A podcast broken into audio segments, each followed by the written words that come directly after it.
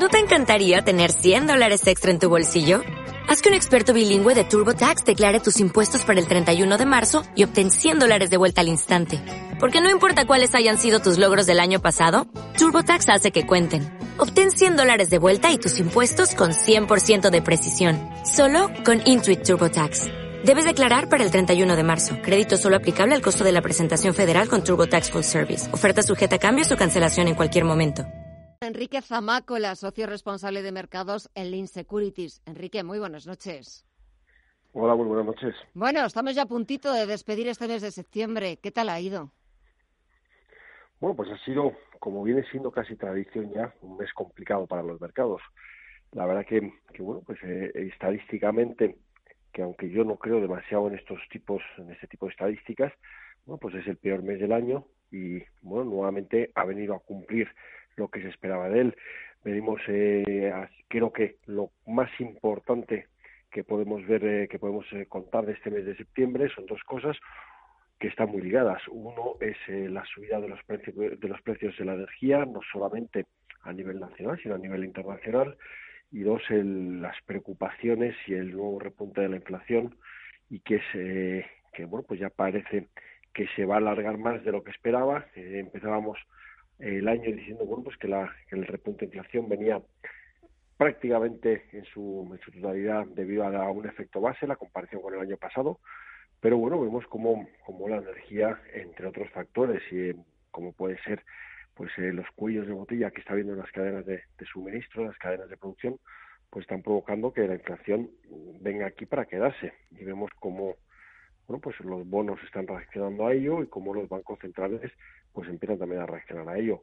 Eh, ahora mismo es probablemente la mayor incógnita que eh, a, la, a, la, que se enfrentan los mercados eh, y bueno nosotros todavía continuamos apostando por un entorno de inflación más o menos eh, moderada barra alta pero con unos ritmos de crecimiento pues todavía bastante interesantes lo cual sería bueno pues un entorno razonablemente positivo para la renta variable ¿Y para la renta fija?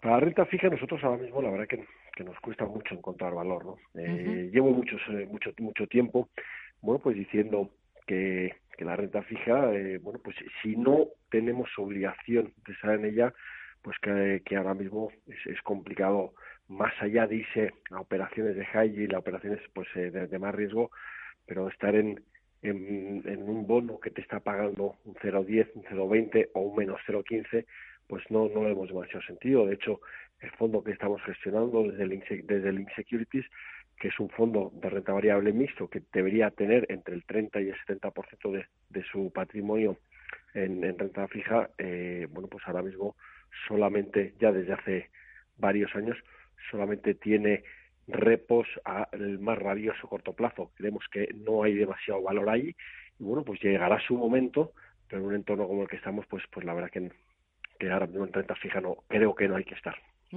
Eh, si echamos un vistazo, hablábamos antes de, de septiembre, que estamos a puntito ya de despedirle, que tradicionalmente es verdad que desde el punto de vista bursátil no es un buen mes, pero Enrique, octubre tampoco es un buen mes. Porque los No, crash que ha habido en bolsa han sido en octubre. Esperemos que crucemos los dedos y que no haya ningún crash, porque ya era lo que nos faltaba para completar este año. Bueno, los que los que llevamos unos años en el mercado sabemos que los cracks eh, vienen en octubre o, o cuando menos se los espe- se esperan, ¿no? Eh, bueno, va- vamos a vamos a ver qué es lo que pasa con octubre. Nosotros un poco el, el, escenario central en el que en el que continuamos con el que con- continuamos trabajando es el que, el que comentaba anteriormente es eh, y es un escenario razonablemente interesante para la renta variable que es crecimiento económico razonablemente sólido y con una, una inflación eh, bueno pues repuntando pero sin llegar a desbocarse que se situaría bueno pues en torno de mm, inflación media alta no bueno nosotros eh, ese es nuestro escenario central.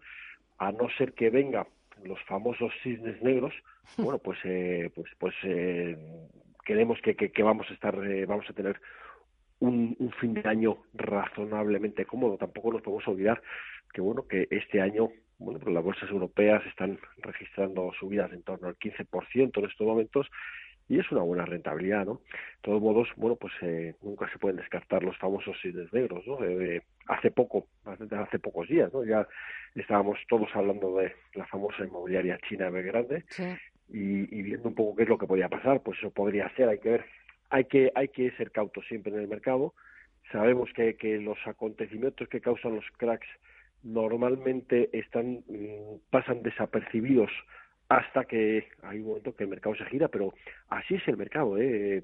Bueno, pues de repente eh, tenemos un, un hecho ahí que sabemos que está pasando, que no preocupa mucho y de repente los inversores se giran, se ponen a mirarlo y prestan atención y parece que se la acabóse, ¿no? Y muchas veces los operadores se preguntan ¿y por qué hoy y no antes de ayer? Bueno, pues, pues es que las cosas son así, ¿no? Exacto.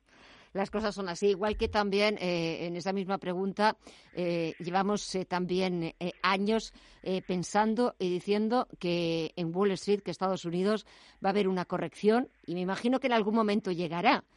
Pero porque nadie apostaba eh, que eh, durara tanto tiempo esa tendencia al alza, eh, esas subidas que estamos viendo en la bolsa norteamericana, que cada día también vuelven a estar más cerca de máximos históricos, no aquí en la bolsa europea. En algún momento llegará esa corrección, pero hasta que llegue, pues habrá que seguir viendo a un mercado alcista, ¿no? No, desde luego en algún momento llegará la corrección, eso, eso es, por, por definición, y además estamos más cerca hoy que ayer también por definición. Pero un poco haciendo memoria, yo recuerdo el día que el día anterior a las elecciones que ganó Donald Trump hace ya unos cuantos años, eh, estaba de viaje con, unos colegas de bueno pues también de, que trabajaban en el sector. Hicimos una porra que iban a pasar con las bolsas eh, si ganase, si si salía elegido Trump. Bueno, nos equivocamos todos mm, del cabo a la media. Hemos vivido uno de los periodos de expansión, por lo menos a nivel de índices bursátiles, más importante de, de, los últimos 30, 40, 50 años. Eh, es verdad que además ahora llevamos una racha eh, que, en la que apenas corrige, ¿no? Eh, hablamos de correcciones cuando, cuando el mercado desde su punto más alto cae un 10% y ahora mismo no recuerdo las fechas de la última vez, pero creo que es un periodo muy, muy prolongado. Eh, algunas lo, lo comento con nuestros analistas no sé si me dicen que es el periodo más prolongado de los últimos 10 años, que no tenemos una corrección de un 10%. Son datos de ese tipo, ¿eh? tampoco estoy hablando un poco de memoria, pero sí es verdad que lo que te estamos teniendo es un, mercado alcista con una solidez impresionante, ¿no? Que eh, en el fondo también el que haya el que haya correcciones no es eh, consustancialmente para el mercado, da oportunidad a la gente que no ha entrado en el mercado, que sabía que fuera, le da oportunidad para entrar, además eh, bueno pues provoca una rotación de dinero y creemos que es que, que, no es necesariamente malo siempre y cuando se quede aquello en una corrección y no pasemos a un, mercado bajista evidentemente ¿Cuándo se va a producir? Bueno, pues eh, yo creo que estamos más cerca que hace unos meses, pero mm, desde luego eh, todavía todavía queda, yo creo, para hablar de un mercado bajista queda bastante, bastante, tienen que pasar bastantes cosas. Bueno, veremos a ver si, si pasa todas esas cosas, veremos, estaremos preparados por lo menos para cuando llegue, porque de tanto decirlo, tenemos que estar, tenemos que estar preparados y eso sí, aquí lo comentaremos y lo analizaremos, como siempre, con los mejores. Enrique Zamácola, socio responsable de mercados en Lean Securities. Gracias por el análisis, por estos minutos. Un verdadero placer. Que pases un buen fin de semana y hasta pronto. Dale más potencia a tu primavera con The Home Depot. Obtén una potencia similar a la de la gasolina para poder recortar y soplar con el sistema OnePlus de 18 voltios de Ryobi desde solo 89 dólares. Potencia para podar un tercio de un acre con una carga.